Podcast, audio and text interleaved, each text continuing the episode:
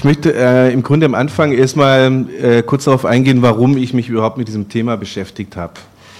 Äh, es ist nämlich nicht so, äh, dass ich sozusagen als Historiker ähm, das einfach interessant fand, sondern ich bin auf das Thema gestoßen im Kontext der Kriege der 90er Jahre, als ich zum ersten Mal nach Belgrad gefahren bin, das war 1996, äh, und damals mit Aktivistinnen und Aktivisten aus der Antikriegsbewegung äh, gesprochen habe. Und darunter war ein äh, älterer Herr, äh, Genosse, äh, Dragomir Ulujic, ähm, der uns erzählt hat, wie die Situation in Serbien zu diesem Zeitpunkt 1996 ist. Und irgendwie sind wir im Gespräch darauf gekommen, ähm, also natürlich auf, die, auf den Sozialismus, auf die Geschichte und dann auch auf seine Biografie. Und es kam heraus, dass er einer derjenigen war, die 1968 äh, die Belgrader Uni besetzt haben äh, und die Uni umgetauft haben in Rote Universität Karl Marx. Ähm, als Linker aus Deutschland fand ich das faszinierend, weil ich wusste darüber überhaupt nichts äh, obwohl ich äh, mich bereits mit linker Geschichte äh, auch teilweise in Osteuropa auseinandergesetzt hatte, war das einfach für mich ein völlig unbekanntes Thema. Ähm, so bin ich also über einen Zeitzeugen, der in den 90er Jahren aktiv war in der Antikriegsbewegung, im Grunde auf dieses Thema gestoßen. Und je mehr ich mich damit beschäftigt habe, ist mir eigentlich klar geworden, dass wenn wir über äh, den Prozess des Zerfalls Jugoslawiens reden, wir im Grunde auf diese Zeit schauen müssen. Weil damals die entscheidenden Aushandlungsprozesse innerhalb der jugoslawischen Gesellschaft gelaufen sind, die im Grunde ähm, strukturiert haben, die Situation, die später dann zum Zerfall des Landes geführt hat, äh, von innen heraus. Wobei es gibt natürlich auch den äußeren Faktor, äh, der dabei ähm, auf jeden Fall auch eine sehr wichtige Rolle gespielt hat, aber es gab eben auch die innere Krise sozusagen der jugoslawischen Gesellschaft und die war damals offen äh, bereits zutage getreten und das Interessante für mich war im Grunde zu sehen, dass damals auch über mögliche Alternativen äh, bereits diskutiert wurde, äh, Alternativen im Rahmen des Sozialismus, äh, eine Gesellschaftsentwicklung einzuleiten, die wahrscheinlich, das ist natürlich alles Hypothese, wenn man sie eingeleitet hätte, äh, zu einer Situation geführt hätte, die nicht unbedingt in den Staatszerfall gemündet wäre. Und das wiederum ist sozusagen dann der Schluss, ähm, den man daraus ziehen kann, nämlich dass der Zerfall Jugoslawiens nicht eine Naturnotwendigkeit war eines tausendjährigen ethnischen Konfliktes oder so, sondern einfach ein Ausdruck äh, von Krisenprozessen, aber auch Alternativen, die artikuliert worden sind in diesem Feld. Das war mein äh, Zugang und ähm, aus der Perspektive finde ich auch, kann man heute äh, sozusagen das Thema äh, diskutieren und das nicht sozusagen als irgendwie nostalgische ähm, äh, Geschichte 68 oder sowas ähm, abhandeln. Ähm, ja, also zu den faszinierenden Aspekten von 68 äh, gehört das Rätsel der Gleichzeitigkeit. Äh, das ist äh, ein Zitat von dem niederländischen Geschichtswissenschaftler Marcel van der Linden, der einfach ähm, darlegt, äh, dass 68 tatsächlich eine globale Bewegung war von Jugend, äh, Studentenprotesten, aber eben auch Arbeiter- und Arbeiterinnenproteste und intellektuellen Auseinandersetzungen. Es war eben nicht nur die Jugendbewegung. Äh, und diese Bewegungen fanden, äh, das ist das Rätsel der Gleichzeitigkeit 68, im Grunde allen Kontinenten statt, äh, sowohl in den entwickelten kapitalistischen Ländern ähm, als auch eben in der sogenannten Dritten Welt, aber auch in den sozialistischen Ländern und nicht nur in der Tschechoslowakei, das natürlich der Prager Frühling sozusagen da hervorsticht, sondern auch in anderen sozialistischen Ländern, auch in Polen zum Beispiel äh, gab es eben 68 starke äh, Protestbewegungen. Wenn man das so feststellt, diese erstaunliche Synchronität und Globalität der Bewegung, äh, kann man aber auch auf die falsche Piste bekommen. Denn 68 bedeutet eben nicht überall dasselbe. Und es ist eine Gefahr, dass man sozusagen 68 immer aus dem eigenen nationalen Kontext interpretiert und dann projiziert auf die anderen Bewegungen von 68. Äh, tatsächlich ist es nämlich so, wenn man äh, in die Materie geht, dass man sieht, dass neben bestimmten ähm, Transfers und transnationalen Bezügen eben auch immer sehr stark lokale Kontexte 68 geprägt haben. Die Bremer Historikerin Angelika Ebbinghaus spricht bei 68 deshalb von einer pluralen Einheit. Und das ist auch ein Begriff, den ich sozusagen in meiner äh, Promotionsschrift hier verwende. Ähm, plurale Einheit, was heißt das im Kontext von Jugoslawien 68? Ähm, ich denke, dass es hier vor allem zwei Spezifiken gab, äh, die zum Tragen kamen. Erstens, es war ein Protest zwischen Ost und West. Es war ein Hybrid äh, über äh, den eisernen Vorhang des Kalten Krieges, also 68 in Jugoslawien vereint, in gewisser Weise Elemente von 68 in allen drei Weltregionen, im, äh, in der dritten Welt, in Osteuropa, in den sozialistischen Ländern und äh, in den kapitalistischen westlichen Ländern. Äh, darauf gehe ich nachher im Detail ein, was ich damit meine. Und zweitens äh, ist es eine Spezifik äh, des Protestes von 68 in Jugoslawien, dass er nicht frontal gegen das Gesellschaftssystem gerichtet war. Äh, ich nenne es äh, ein affirmativer Protest, weiß nicht, ob das gelungene Formulierung ist. Äh, was es meint ist, dass die Studentinnen und Studenten damals und ihr intellektuelles Umfeld sich auf die ideologischen Grundlagen des herrschenden politischen Systems, also des Systems der jugoslawischen Arbeiter-Selbstverwaltung und auch des jugoslawischen Föderalismus und der Blockfreiheit stellten und auf dieser Grundlage eine Kritik formulierten an der enttäuschenden sozialen und politischen gesellschaftlichen Realität. Also sie affirmierten im Grunde die, die vom Staat, von der Partei vorgegebene ideologische äh, äh, Grundbasis des jugoslawischen Modells, aber stellten einfach fest, hier gibt es eine eklatante, eine eklatante Kluft zwischen Anspruch und Wirklichkeit. Das war sozusagen der Motor des Protestes. Also ganz anders als zum Beispiel hier in, der, äh, in Westberlin oder in der Bundesrepublik Deutschland, äh, in dem ja im Grunde das System frontal angegangen wurde. Man konnte sich nicht auf die ideologischen Grundlagen beziehen, sondern die wurden verworfen. In Jugoslawien genau andersrum. Es wurde äh, im Grunde argumentiert mit dem Parteiprogramm gegen die Praxis, äh, die, die herrschende Praxis der äh, Machtausübung. Äh, das ist jetzt sozusagen meine Hauptthese, die ich äh, in diesem äh, voluminösen Werk, das ich wirklich empfehlen kann. Ich habe das 2009 oder sowas fertiggestellt, seitdem nie wieder angefasst, muss ich sagen, weil ich andere Sachen gemacht habe. Und jetzt irgendwie in Vorbereitung zum Vortrag, muss ich sagen, also stehen ganz interessante Sachen drin. Werden die Sachbücher kaum unter 1000 Seiten publiziert. Als ja. neulich ein Verein Kontext der Referentfach. Ich weiß auch nicht, warum Sachbücher immer dicker dazwischen gerufen, weil sie immer weniger gelesen werden. genau. Also, was heißt Protest zwischen Ost und West? Ähm,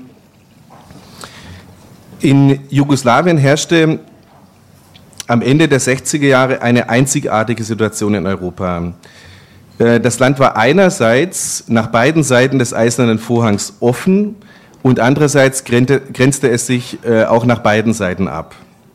Es regierte der Bund der Kommunisten Jugoslawiens, BDKJ, der sich dem Aufbau des Sozialismus verpflichtet hatte. Wie in den anderen sozialistischen Ländern herrschte ein Einparteiensystem. Aber in Jugoslawien wurde 1948 nach dem folgenschwerenden Bruch mit der, mit der Sowjetunion ähm, die Arbeiter-Selbstverwaltung proklamiert, die Blockfreiheit und ein dritter Weg. Und das unterscheidet das jugoslawische Sozialismusmodell von dem Sozialismusmodell in den anderen äh, realsozialistischen Ländern Osteuropas. Dieser dritte Weg wurde erst im Lauf der 60er Jahre wirklich ausgeprägt. Äh, es gab 1965 eine grundlegende Wirtschaftsreform, und es wurde die sozialistische Marktwirtschaft proklamiert. Und das war sozusagen dieser dritte Weg. Es kam einerseits zu einer zunehmenden Integration äh, der Wirtschaftskreisläufe in den Weltmarkt. Aber nicht nur der Warenaustausch wurde ausgeweitet, auch die Gastarbeitermigration nach Westeuropa begann und damit ein Prozess des direkten Austausches auch menschlicher Erfahrungen. Bereits in den 50er Jahren hatte sich Jugoslawien Lit äh, in Literatur, Film und Musik ähm, für Einflüsse aus dem Westen geöffnet. Jugoslawien hat zum Beispiel den sozialistischen Realismus als Doktrin in der Kunstpolitik bereits Ende der 40er Jahre äh, verworfen oder Anfang der 50er Jahre. Und dieser Trend der kulturellen Öffnung wurde in den 60er Jahren weiter verstärkt. Es war also ein Kommunismus mit Konsumismus, wie man auf diesen Bildern sieht, die ich mal kurz erläutern möchte. Also hier das äh, eine Bild, äh, wo Tito sozusagen von der jungen Pionierin äh, diese Staffette empfängt. Das ist am Tag der Jugend, also eher eine klassisch sozialistische Veranstaltung zu Titos Ehren, 25. Mai. Ähm, aber andererseits dann eben hier oben ähm, eine Anzeige aus der Politica, der führenden Tageszeitung. Eine Coca-Cola-Reklame ist es, und zwar von 1968 ist diese Anzeige. Äh, da steht drauf, ab heute auch auf unserem Markt die in der Welt bekannte Coca-Cola. Und unten eben äh, der Jugo, also das äh, Auto, das in Kragujevac hergestellt wurde, bei Sastava, von der, ich sag mal, äh, Ästhetik und von, vom Motiv her irgendwie nachempfunden der Autowerbung äh, im kapitalistischen Westen, aber eben ein Modell äh, sozusagen aus dem sozialistischen Jugoslawien. Ähm, also dieses jugoslawische Modell war von zahlreichen Widersprüchen und Problemen gekennzeichnet. Ich kann die hier jetzt nur erstmal schlagwörtlich äh, andeuten, schlagwortartig andeuten. Im Parteiprogramm der Verfassung und der täglichen Propaganda wurde ein radikal-demokratischer Anspruch erhoben. Aber dennoch herrschte letztendlich äh, eine Persistenz von Autoritarismus und Parteikontrolle vor. Also der erste Widerspruch, radikal-demokratischer Anspruch äh, versus ähm, Kontrolle durch Partei und Staatsapparat. Ähm, zweiter Widerspruch, die, die kommunistische Partei versprach natürlich soziale Gerechtigkeit. Ähm, in der Realität, und zwar vor allen Dingen auch in der Realität der Wirtschaftsreform von 1965 mit der Proklamierung der sozialistischen Marktwirtschaft, wuchsen allerdings soziale Differenzierungen, ähm, also innerhalb der Gesellschaft und andererseits auch die bereits ausgeprägte, äh, relativ scharfe Kluft zwischen einem relativ wohlhabenden Norden und einem armen Süden. Diese wurde nicht geschlossen in der sozialistischen Periode, sondern weitete sich sogar aus. Also und zwar ab Anfang der 60er Jahre bis Ende der 80er Jahre. Äh, in der Partei kam es im Kontext der Reformpolitik zu scharfen Auseinandersetzungen zwischen konservativen, liberalen, Zentralisten und Föderalisten. Und damit waren im Grunde bereits die äh, ideologische Matrix für verschiedene Strömungen gelegt, die später in den 80er Jahren sich dann radikalisierten in verschiedene Richtungen. Ähm, aber auch andererseits, äh, Mitte der 60er Jahre kommt es eben zu einer Herausbildung einer kritischen Jugendbewegung äh, von kritischen intellektuellen und kulturellen Szenen jenseits der Partei und Tabus wurden gebrochen. Auf dem Feld von Theater, Jugendzeitschriften, auch in der, aber auch in der Philosophie etablierte sich eine radikale Gesellschaftskritik, die vor allem von Jugendlichen und Intellektuellen getragen wurde. Die Stoßrichtung ihrer Gesellschaftskritik richtet sie sich gleichermaßen gegen die wirtschaftsliberalen Vorstellungen der Reformpolitiker, die mit ihrem sozialistischen Marktwirtschaftsgedanken äh, im Grunde eine, eine, Liberalisierung auf der wirtschaftlichen Ebene vorantreiben wollten, ähm, und dann andererseits aber auch gegen die autoritären äh, Strukturen und den Bürokratismus in der Partei selbst. Es war also eine sehr komplexe äh, Gemengelage. Hier auf diesem äh, Bild sieht man sozusagen nochmal die Ausprägung der, ähm, dieser Jugend- und Sozialkritik. Ich habe irgendwie versucht, drei Bilder zu finden, die das irgendwie ausdrücken. Also die Hippies, die, also die, die Hippie-Bewegung war dann in den 70er Jahren vor allem auch sehr stark, aber es hat schon damals angefangen, 68 äh, oder schon davor. Ähm, dann oben äh, dieses Bild, äh, oben rechts, ähm, das ist eine Aufführung des Musical Hair äh, von 1968. Das Musical wurde in Belgrad nur wenige Wochen nach der Uraufführung äh, auf dem Broadway äh, gezeigt. Und wie ihr wisst, äh, richtet es sich gegen den Vietnamkrieg oder die amerikanische Beteiligung am Vietnamkrieg.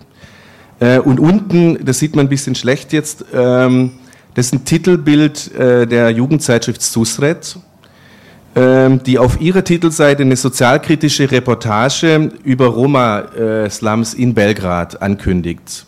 Also diese soziale äh, Problematik wurde auch artikuliert, und zwar in offiziellen Jugendzeitschriften. Also das war so ein äh, gewisser Kontext. Ähm, einen sichtbaren Ausdruck haben diese kritischen Strömungen durch die Proteste des Juni 68 bekommen. Äh, ich kann jetzt hier nicht ins Detail gehen, äh, wie die Protestbewegung entstanden ist, wie sie sich äh, artikulierte, entwickelte und so weiter. Das kann man hier alles nachlesen. Ähm, aber ganz kurz, also es war so, dass es eine Auseinandersetzung zwischen Studenten und Miliz in einem Wohnheimkomplex in Novi Beograd, in der Neustadt von Belgrad gab, am 3. Juni 68. Ähm, es war eine, eine, eine Schlägerei aber eine Schlägerei, die durch die, äh, die, die, Brutalität der Polizei zum politischen Protest wurde. Und am 3. Äh, Juni wurde dann äh, von den Studenten die Universität besetzt und die Rote Universität Karl Marx ausgerufen. Das hat man hier auf diesen Fotos. Also, äh, links, also hier rechts, das ist die Eingangspforte der Belgrader Uni. Oben sieht man die drei Herren äh, Lenin, äh, Tito und Marx. dann eine rote Fahne ähm, auf den anderen zwei äh, Bildern sieht man sozusagen unten äh, diese Polizeibrutalität im Kontext der Demonstration und oben einfach auch nochmal den Protest äh, in der Nähe dieses Studentenwohnheims äh, in Novi Beograd. Die, ihre Identität suchte die Protestbewegung in der Konstruktion eines als wahr, ehrlich, jung und kompromisslos stilisierten kämpferischen und authentischen Kommunismus. Das zeigte sich auch in der Ikonografie der Bewegung. Neben dem weltweit populären Konterfei von Che Guevara nutzten die Belgrader Studenten Symbole aus der Tradition der europäischen und jugoslawischen Linken. In Referenz auf den Jakobinismus der französischen Revolution hießen die nächtelangen Debatten im besetzten Gebäude der Philosophischen Fakultät Konvent am Eingangsportal der besetzten Universität prangten neben den Porträts von Marx und Lenin auch ein Porträt von Staatspräsident Tito. Allerdings, und das ist interessant, äh, zeigt es nicht den arrivierten Politiker der 1960er Jahre, sondern den kämpfenden Partisanenkommandeur der Kriegszeit. Es war also ein Appell sozusagen an die Wurzeln äh, äh der, der Bewegung. Die Proteste weiteten sich am, 6, am 4. Juni auf Zagreb, Ljubljana und Sarajevo sowie andere kleinere Universitätsstädte in ganz Jugoslawien aus. Dabei handelt es sich nicht nur um einen Studentenprotest. An der Bewegung nahmen auch viele Professoren teil. Die Universitätsorganisation des Kommunistischen Bundes in Belgrad unterstützte den Streik, genauso der offizielle Studentenbund. Bekannte Schriftsteller und Kulturschaffende unterstützten den Protest und auch in manchen Betrieben, äh, in Industriebetrieben kam es zu Solidarisierungen. Der Protest war ein Moment scharfer Krise. Zum ersten Mal nach dem Zweiten Weltkrieg kam es zu einem offenen Massenprotest in Jugoslawien. Die Parteiführung erwog ernsthaft einen repressiven Militäreinsatz. Meine Recherche im äh, Archiv Jugoslawiens hat das ergeben, das wusste man bisher nicht. Ähm, äh, schwenkte dann aber auf einen Kurs der Besänftigung ein, der Integrationsangebote mit selektiver Repression verband. Das war sichtbar, aber man wusste nicht, dass wirklich diskutiert wurde über einen repressiven Militäreinsatz, also eine, äh, einen Militäreinsatz gegen die protestierenden Studenten. Das war äh, bisher nicht bekannt, dass es sowas gab als Idee. Ähm, so, jetzt ist äh, das natürlich in der Kürze der Zeit kann ich da jetzt nicht ins Detail gehen, aber wichtig ist, dass man diesen Juni 68 nur als Höhepunkt einer Bewegung betrachtet, die im Grunde viel länger währte. Der Protestzyklus reichte von Ende, der, äh, von Ende 1966 bis Anfang 75 und zerfällt in drei Phasen. Erstens die Phase der Konstitution dieser Protestbewegung zwischen 66 und Juni 68. Zweitens die Phase der Radikalisierung zwischen Juni 68 und Ende 71. Und drittens die Phase der Repression Anfang 72 bis Anfang 75. Also ich betrachte die ganze Bewegung nicht als punktuelles Ereignis, sondern als einen Protestzyklus, der verschiedene Phasen hatte. Ähm, das ist wichtig, weil es zeigt, dass es in Jugoslawien zu diesem Zeitpunkt die Möglichkeit gab, äh, kontinuierliche Gesellschaftskritik irgendwie zu artikulieren und sich zu manifestieren. Also das war in anderen Kontexten so nicht möglich. Und es war tatsächlich ein, ein sehr umfangreiches äh, Feld mit unterschiedlichsten Akteuren, auch Konflikten innerhalb der Bewegung, die man äh, rekonstruieren kann.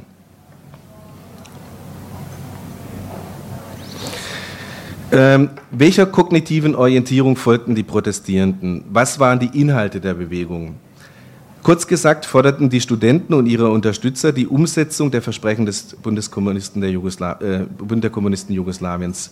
Prägnant formulierte das eine Resolution der Streikenden. Das ist jetzt ein Zitat. Das ist ein Zitat aus der zentralen Resolution sozusagen des Streiks. Äh, wir haben kein eigenes Programm. Unser Programm ist das Programm der fortschrittlichsten Kräfte unserer Gesellschaft, das Programm des Bundes der Kommunisten Jugoslawiens und unserer Verfassung. Also sehr staatstreu. Ähm, die Sprengkraft dieser scheinbar konformistischen Loyalitätserklärung folgt im nächsten Satz. Wir wollen ihre unmittelbare Umsetzung in die Praxis. Also alles, was versprochen wurde, sollte unmittelbar umgesetzt werden. Im Kern der jugoslawischen Protestbewegung standen, wie auch in vielen anderen Ländern, die Prinzipien von Freiheit, Gerechtigkeit und Selbstbestimmung. Vordergründig machte sich diese Orientierung auf eine solidarische Individualisierung und Ententfremdung des Individuums an Forderungen nach demokratischen Rechten wie Freiheit für Presse und Demonstrationen, dem Protest gegen die Privilegien der Funktionäre der Partei und soziale Ungleichheit im Allgemeinen fest. Die populärste Parole machte den Doppelcharakter der ideellen Orientierung auf Freiheit und Gerechtigkeit besonders deutlich. Sie lautete, und das war wirklich der prägnante Slogan sozusagen der Bewegung, nieder mit der roten Bourgeoisie. Was ich eine sehr interessante Formulierung finde, weil ähm, es kann keine rote Bourgeoisie geben eigentlich. Also die Bourgeoisie ähm, ist ja ein Begriff sozusagen der kapitalistischen Klassenherrschaft. Ähm, aber was damit ausgedrückt wird, ist im Grunde, dass sich die herrschende Schicht in Jugoslawien aus der Perspektive der Studenten in eine Bourgeoisie verwandelt hatten. Das heißt, es ist eigentlich ein antikapitalistischer äh, Slogan ähm, und kein antikommunistischer. Also im, Nachhinein wurde er oft als antikommunistisch betrachtet, rote Bourgeoisie. Aber darum geht es nicht. Es geht um die Bourgeoisie, also die kapitalistischen Produktionsverhältnisse werden angegriffen. Äh, und das war die Intention. Ähm, wichtigen Einfluss auf die Studenten übten eine Reihe von Professoren und Professoren aus, die sich um die sogenannte Praxisgruppe gesammelt hatten und seit 1964 äh, die gleichnamige Zeitschrift herausgaben. Einige der Gründer der Praxisgruppe waren im Zweiten Weltkrieg kommunistische Partisanen gewesen oder hatten wie Rudi Supek in Konzentrationslagern verbracht.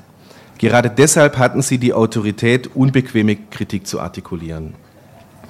Die Praxisprofessoren diskutierten einen humanistischen Marxismus, das war der Stichpunkt der Zeit, äh Stichwort der Zeit, als Alternative zum Sowjetmarxismus.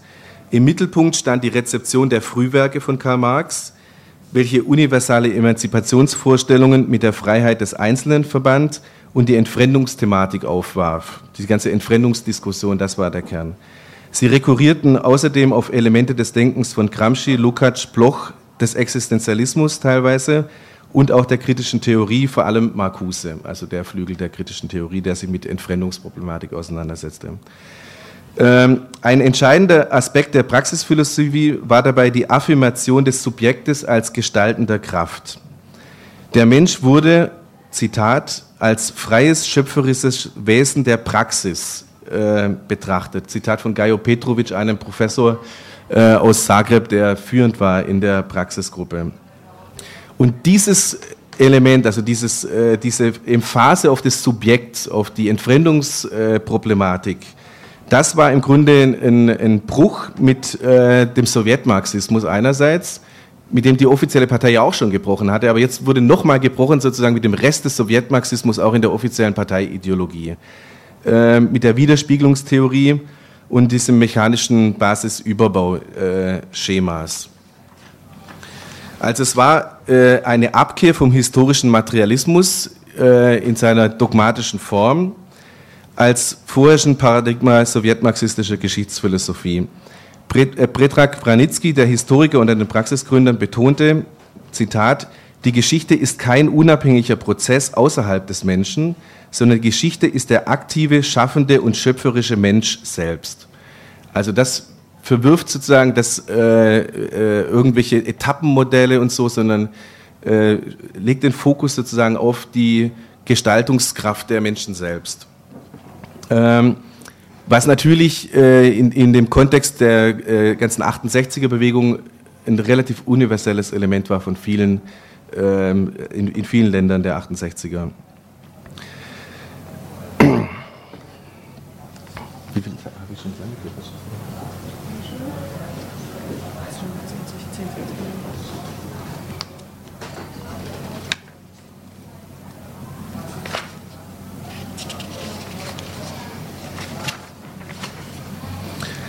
Okay, ich, ich werde es ein bisschen kürzer machen und gehe lieber nachher auf Fragen ein, als jetzt hier irgendwie zwei Stunden lang euch weiter voll zu texten mit philosophischen Texten. Ähm, ich versuche es mal zusammenzufassen, was es äh, bei der Praxisgruppe äh, und der Studentenbewegung äh, in, jetzt konkret in Bezug auf das jugoslawische Selbstverwaltungsmodell, wo da die Kritikpunkte lagen. Ähm, also zunächst, wie gesagt, ähm, wurde die Abkehr vom etatistischen Sozialismus, von der zentralen Planwirtschaft und so weiter, das wurde alles begrüßt. Ähm, diese Entwicklung, die, die Einrichtung der Arbeiter-Selbstverwaltung, das wurde äh, von, von der Bewegung äh, unterstützt. Ähm, aber gleichzeitig gab es Kritik sozusagen an der konkreten Ausformung des jugoslawischen Modells. Und das auf mindestens vier Ebenen. Ähm, Erstens, trotz Arbeit der Selbstverwaltung wurde der Produktionsprozess nicht wes wesentlich verändert. Es blieb bei Warenproduktion und einer linearen und seriellen Produktion. Also eine Kritik sozusagen überhaupt an der Warenproduktion und äh, am Fabrikregime, das durch die Arbeit der Selbstverwaltung an sich jetzt erstmal nicht aufgehoben wurde. Zweitens, statt zu einer Demokratisierung innerhalb der Betriebe kam es zu einer Etablierung äh, einer oligarchischen Kontrolle durch Parteifunktionäre und privilegierte technische Intelligenz, die eine neue Mittelklasse darstellte. Also es wurde der soziale Stratifizierungsprozess ähm, und die äh, Hierarchisierung sozusagen auch in, ähm, äh, das wurde kritisiert. Das war der zweite Punkt. Es wurde niemals eine vertikale und horizontale Integration der Arbeit der Selbstverwaltung auf gesamtjugoslawischer Ebene betrieben. Stattdessen herrschten Betriebsegoismus und Lokalismus vor. Diese Tendenz wurde sehr frühzeitig als ein Motor für die Zersetzung der Gesellschaft erkannt. Kurz zum Hintergrund, also die Arbeit der Selbstverwaltung war konzipiert im Grunde erstmal auf der Betriebsebene. Und dann gab es die Auseinandersetzung darum, ob so eine Art Rätesystem aufgebaut wird, das über die Betriebsräte, äh, Betriebsebene hinausgeht äh, und die Arbeit der Selbstverwaltung zur Grundlage im Grunde der Gesellschaftsverwaltung macht. Und da war die Kritik sozusagen, dass dieser Prozess in die Richtung einfach nicht äh, fortgeschritten wurde. Ähm, stattdessen eben Betriebsegoismus und Lokalismus, also äh, zwar Arbeiter selbstverwaltete Betriebe, aber die sozusagen äh, gegeneinander in Konkurrenz gesetzt worden sind und deswegen Betriebsegoismen ausgeprägt haben. Ähm, bereits Mitte 69 warnte eine Arbeitsgruppe der Belgrader Studentenaktivisten, dass die partikularistischen Interessen bürokratischer Machtstrukturen in eine zersetzende Mobilisierung des Nationalismus münden könnte, welche den Fortbestand, das ist ein Zitat, den Fortbestand Jugoslawiens als eine Gemeinschaft der Völker gefährden könnte. Zitat Ende. In einer Plattform unter dem Titel Manifest der 3000 Wörter, eine Referenz an das Manifest der 2000 Wörter aus dem Prager Frühling, warnten die Studentenaktivisten vor regressiven Tendenzen in der Gesellschaft unter anderem beklagten sie wachsende, Zitat, nationale Intoleranz, Republiksegoismus und regionalen Partikularismus. Diese Phänomene interpretierten sie als Resultat des, Zitat, gemeinsamen Wirkungs, Wirkens von Bürokratismus und kleinbürgerlichem Neoliberalismus. Zitat Ende. 69. Ähm, die Studenten beklagten die, Zitat, beharrliche Aufrechterhaltung einiger autoritärer bürokratischer Strukturen entgegen der konsequenten Weiterentwicklung der Selbstverwaltungsbeziehungen, Zitat Ende, und kritisierten, und andererseits kritisierten sie, Zitat nochmal, das einseitige Insistieren auf ein Marktchaos bei offenem Einsatz für das Prinzip des Überlebens des Stärkeren und des Ruins des Schwächeren, was in der Praxis das ungerechtfertigte Anwachsen der sozialen Unterschiede, die Massenarbeitslosigkeit und das Vordringen kleinbürgerlicher Auffassung, Bedürfnisse und Bestrebungen in allen Bereichen und in allen Gesellschaftsschichten bewirkt. Zitat Ende. Dagegen wurde postuliert, nochmal ein Zitat, dann höre ich dann auf mit zitieren, die Studenten sind überzeugt, dass die wichtigste Grundlage zur Überwindung des Nationalismus in der Überwindung der Unterschiede im Niveau der wirtschaftlichen Entwicklung und des Bürokratismus liegt. Zitat Ende.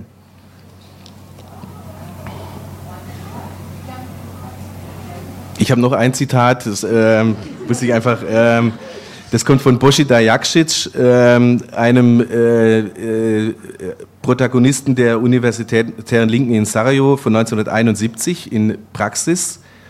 Äh, und für dieses Zitat wurde er zu einer Gefängnisstrafe verurteilt. Das ist interessant. Also Zitat. Entweder wird die Arbeiterklasse die kommunistische Idee einer Übernahme der sozialen Macht und der Besetzung zentraler Entscheidungspositionen in einem gesamtgesellschaftlichen Rahmen durchführen, jede Art von Autorität über die eigene Arbeit abschaffen und das Selbstverwaltungssystem zu einem integralen System ausbauen oder die jugoslawische Gesellschaft wird sich eine Mittel, als eine Mittelklassengesellschaft stabilisieren, die sich selbst durch Krisen und Korruptionen zerreißt, sodass ihre, ihre weitere Existenz als eine organisierte Gesellschaft einem Wunder gleichen würde. Von 1971. Also da sieht man irgendwie die Tiefe sozusagen des Verständnis über die, äh, über die Probleme, äh, die, die, die, die da waren, aber eben auch die Intention der Gesellschaftskritik, die sozusagen eben nicht auf die Überwindung des Sozialismus, sondern auf die Realisierung des Sozialismus und des Kommunismus zielte. Okay, äh, vielleicht ganz kurz in dem Kontext nur, das kann ich jetzt wirklich nicht ausführen. Äh, es gab auch viele Arbeiterproteste in Jugoslawien in der Zeit. Es gab auch Streiks. Äh, nach offiziellen Statistiken zwischen 58 und 69 1732 Streiks. Die waren auch nicht verboten in Jugoslawien. Ähm, sie wurden zwar nicht gern gesehen, aber sie waren nicht wirklich verboten. Und insofern gab es natürlich auch diese soziale Macht,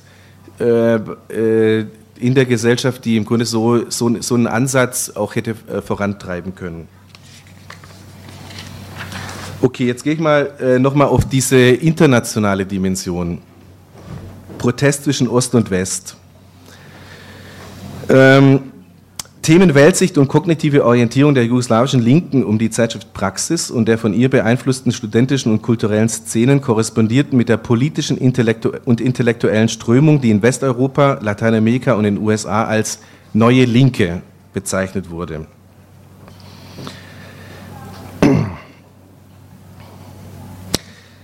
Äh, es war sozusagen klar, dass man sich in diesem Kontext verortet, dieser globalen neuen Linken, aber andererseits eben vom konkreten und spezifischen Hintergrund. Die Originalität des jugoslawischen 68 bestand dabei in der Verschränkung der partikularen jugoslawischen Erfahrungen mit politischen und intellektuellen Impulsen aus dem Westen und Osten. Die jeweils spezifischen Probleme in den beiden getrennten Welten, in Ost und West, konnten beide in der jugoslawischen Realität begriffen werden. Ein Schlaglicht auf die Debatte wirft die umfassende Übersetzungsarbeit von Verlagshäusern und Zeitschriftenredaktionen. Bereits Mitte der 60er Jahre wurden dem jugoslawischen Lesepublikum die Hauptwerke der Philosophie, der kritischen Theorie und der Existenzphilosophie zugänglich gemacht. Besonders populär waren Erich Fromms Die Furcht, äh, Furcht vor der äh, Freiheit, Herbert Marcuses Eindimensionaler Mensch sowie Werke von äh, Jean-Paul Sartre und Ernst Bloch. Aber auch Adorno und Horkheimer wurden verlegt. Die Präsenz des westlichen kritischen Denkens wurde ergänzt durch die Publikation stalinismuskritischer Literatur aus Osteuropa und der Sowjetunion. Am Beginn der 70er Jahre erschien sogar für andere sozialistische Staaten komplett undenkbar Schriften von Leo Trotzki. Isaac Deutscher, Isaac Deutscher ist ein sehr interessanter Autor, auch aus der trotzkistischen, aus dem nicht dummen, aber trotzkistischen Hintergrund äh, und von Victor Serge. Ähm, der Kontakt mit kritischen Theorien und Kulturproduktion im Ausland blieb dabei nicht auf Lektüre und die Rezeption von Film und Theater beschränkt. Im Rahmen der von Praxis alljährlich organisierten Sommerschule auf der Adria-Insel Korčula boten sich zwischen 64 und ihrem Verbot 74 die einzigartige Möglichkeit, in einem freien intellektuellen Feld mit vielen der bekannten Philosophen und Marxisten der Zeit direkt zu diskutieren. Äh, Herbert Marcuse, Erich Fromm, Leszek Kolakowski, Ernest Mandel, äh, Karel Kosik, Agnes Heller waren häufige Gäste dieser international beachteten Veranstaltung, an der jedes Jahr eine beträchtliche Zahl jugoslawischer Studenten teilnahmen. Also das hat sich sozusagen auch in der, in der, in der ganz konkreten Dialogsituation materialisiert, diese Situation zwischen Ost und West. Jetzt hier auf diesen Bildern nochmal ganz kurz schlagwortartig sozusagen äh, diese Orientierung. Äh, oben rechts, das ist eine Demonstration gegen den Vietnamkrieg in Belgrad, die übrigens mit einem äh, militanten Angriff auf die US-Botschaft äh, geendet hat. Äh, interessant ist da drin, warum demonstriert man in Belgrad gegen den Vietnamkrieg. Nicht nur aus humanistischen Motiven sozusagen gegen den Krieg zu sein, sondern auch deshalb, weil Jugoslawien im Kontext der, dieses Ost-West-Konfliktes eine teilweise merkwürdige Rolle gespielt hat und teilweise auch mit den USA zusammen agiert hat in internationalen Kontexten. Und die Studenten, die damals die Demos organisiert haben, haben das kritisiert, die zu viele Kompromisse an die USA. Und deswegen sozusagen der Protest, auch gegen die Partei in diesem Kontext. Dann oben links sieht man die äh, Zeitschrift Susred nochmal. Das ist ein Cover ähm, äh, aus dem Sommer 68 nach, der, äh, nach dem Einmarsch der äh, Truppen des Warschauer Paktes in die, in die Tschechoslowakei. Unten links ähm, ein Text zu Rudi Dutschke, der rote Rudi. Äh, und rechts Rechts, äh, das sieht man gar nicht jetzt hier, äh, ich muss mich auch erinnern, was das sein soll. Das ist ein offener Brief ähm, an die Studenten der äh, Universität von Warschau. Äh, auch in Polen gab es ja 68 große ähm, Studentenproteste und mit denen äh, haben sie sich solidarisiert. Also man sieht sozusagen hier diesen globalen Kontext und die Ausrichtung. So, um jetzt langsam zum Schluss zu kommen. Ähm, Ähm, was bleibt von 68 in Jugoslawien? Wie kann das aus heutiger Sicht interpretiert werden? Ähm, zunächst mal, wie, wie ging es nach dem Protest einfach weiter? Also, äh, ich habe gerade vorhin gesagt, selektive Repression, das war im Grunde de, äh, die Strategie der Partei, damit umzugehen. Einerseits äh, hat die Partei nicht wirklich den Studentenprotest frontal angegriffen, aber äh, Schritt für Schritt haben sie die aktivsten Einzelpersonen einfach fertig gemacht äh, und teilweise auch inhaftiert äh, und die Leute voneinander isoliert, äh, dann Zeitschriften langsam äh, die Redaktion ausgewechselt, Druck ausgeübt und durch sanften Druck, sage ich mal, ähm, ohne große blutrünstige Repression äh, in einem längeren Zeitraum von mehreren Jahren diesen Impuls langsam erstickt. Das war im Grunde der, der Umgang der, der Partei äh, mit dieser Bewegung. Ähm, auf der gesamtgesellschaftlichen Ebene war es so, dass, es, äh, dass der Protestzyklus Mitte der, Ende, äh, Mitte äh, der 70er Jahre in einem merkwürdigen Klima von Repression und kreditfinanzierten Konsumismus endete. Die 70er Jahre gelten als die goldene Zeit in Jugoslawien und das war also ein sehr stark konsumorientiertes Modell. Ähm, die Probleme der Demokratisierung und des sozialen Ausgleichs dagegen wurden nicht gelöst, sondern äh, im Grunde durch einen zunehmend grotesk übersteigenden Tito-Kult überschminkt. Und damit war sozusagen das Setting gelegt, das später dann aufbrechen konnte. Äh, aus heutiger Perspektive markiert die Zäsur des Juni 68 den Beginn eines fortschreitenden Legitimationsverlustes des Bundes der Kommunisten, der 20 Jahre später in die Existenzkrise des Staates mündete war 68 also eine Generalprobe für den Systemwechsel von 89 und die Restauration kapitalistischer Herrschaftsverhältnisse, handelt es sich bei 68 in Jugoslawien um die Antizipation einer Systemkrise, die in den Untergang des, Sozial äh, des Staatswesens münden musste? Zwei rhetorische Fragen. Die Antwort kennen wir schon. Ähm, äh, Natürlich nicht, sondern man muss es in seinem konkreten Kontext analysieren und es gibt, gab keine, keinen Automatismus. Ähm.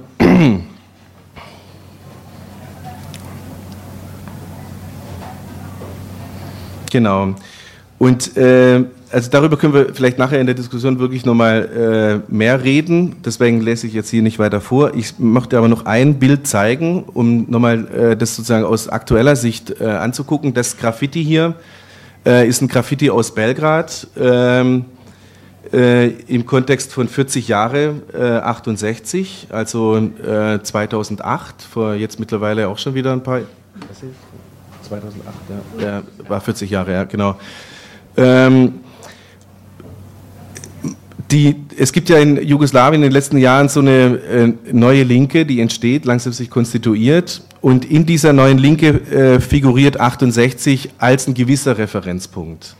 Aber man kann nicht wirklich sagen, dass es ein, ein großer Referenzpunkt ist.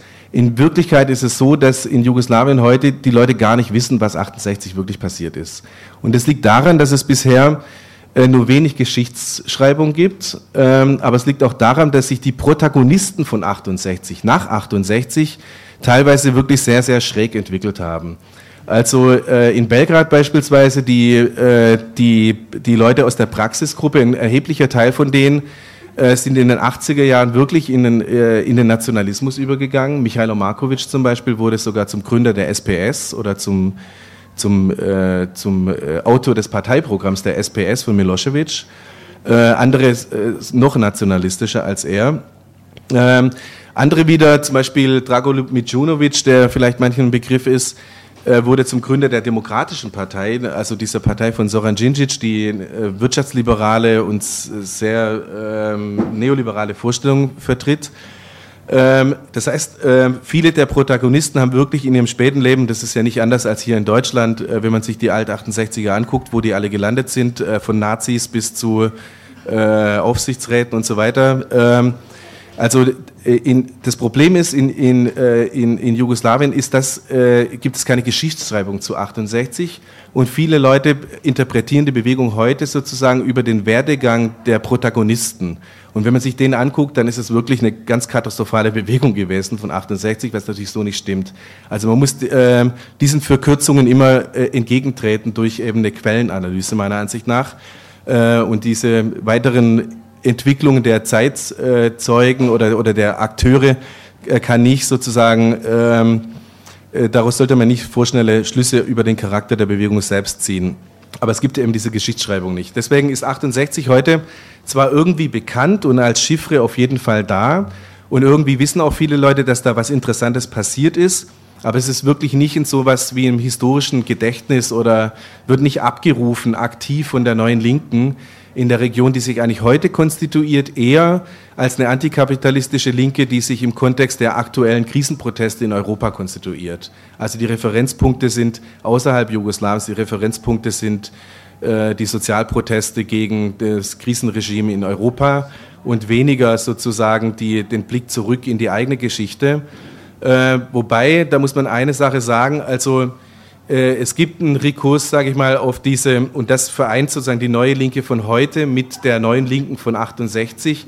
Es gibt den Rekurs äh, auf die Authentizität der Revolution, also auf die kämpfenden äh, Partisanen und Partisanen und auf die kommunistische Bewegung vor dem Zweiten Weltkrieg, zum Beispiel auf die Spanienkämpfer. Sehr zahlreich sind ja äh, Leute aus Jugoslawien äh, nach Spanien gegangen, um dort an der Seite der Republik zu kämpfen und auf andere ähm, äh, ich sag mal, äh, wichtige Momente in der, in, der, in der Geschichte der jugoslawischen Linken vor dem Zweiten Weltkrieg.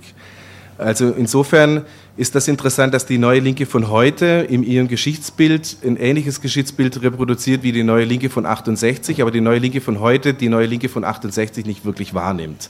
Aber ähm, also ich denke, das ist ein Prozess, der, der gerade läuft und äh, eine Frage der Zeit, bis sozusagen auch der, der Charakter von 68 in, im jetzigen äh, eh, ehemaligen Jugoslawien nochmal neu diskutiert wird. Ich bin sicher, dass das in den nächsten Jahren der Fall sein wird.